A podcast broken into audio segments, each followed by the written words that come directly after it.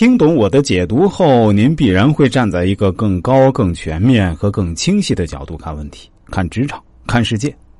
你原本熟悉的词语，例如自私、善良、顺从、权力、激励等等，你会重新理解他们。这里除了传授给大家知识，还会提高大家的认知。知识会让你看到更大的世界，认知会让你站在更高的高度看清世界。你会在这里用到你的所学，完成你的人生规划，实现你的职业上升目标。听懂了这些职场干货，帮助你开启了职业上升通道。实践这些干货，会让你在职场上能走得更高更远。下面我会分三个部分对这个节目做一个概述。第一部分是《罗织经》的作者介绍，第二部分是《罗织经》的大体内容。第三部分是我们如何学习和应用这部经典。首先啊，我们来介绍一下《罗织经》的作者来俊臣。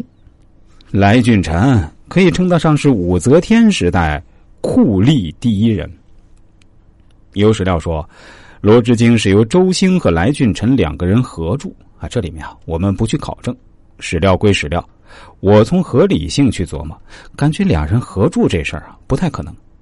周兴的确是提携引荐了来俊臣，他们也就怎么当酷吏、陷害人这些事情啊，来交流过心得。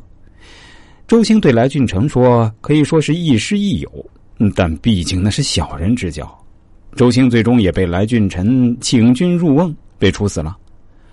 这个故事呢，也是成语“请君入瓮”的典故来源。《罗织经》毫无疑问有着周兴的思想，但内容十分露骨。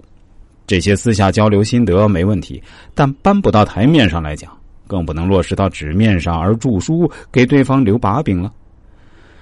稍有心机的人是绝对不会做这种事儿的。咱们看书中内容的心法提到了，某些利益甚至是亲人都能背叛，更何况这只是职场上的同事而已。可以这样说吧，《罗织经》其实是一本你绝对很想去读，但又不想让别人知道你正在读的书。当然是一本好书啊，但里面的一些言语可能会超乎我们一般人的想象，或者说超乎我们一般人的心脏承受范围。但是这个也没关系，我们学习《罗织经》并不是用来陷害别人，而是用来保护自己。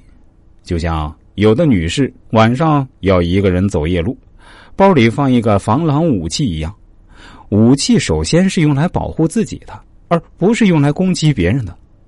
再跟大家打个比方，我们家家户户都有菜刀，是吧？理论上来说，菜刀也可以用来杀人的，但几乎不会有人这样做，对吧？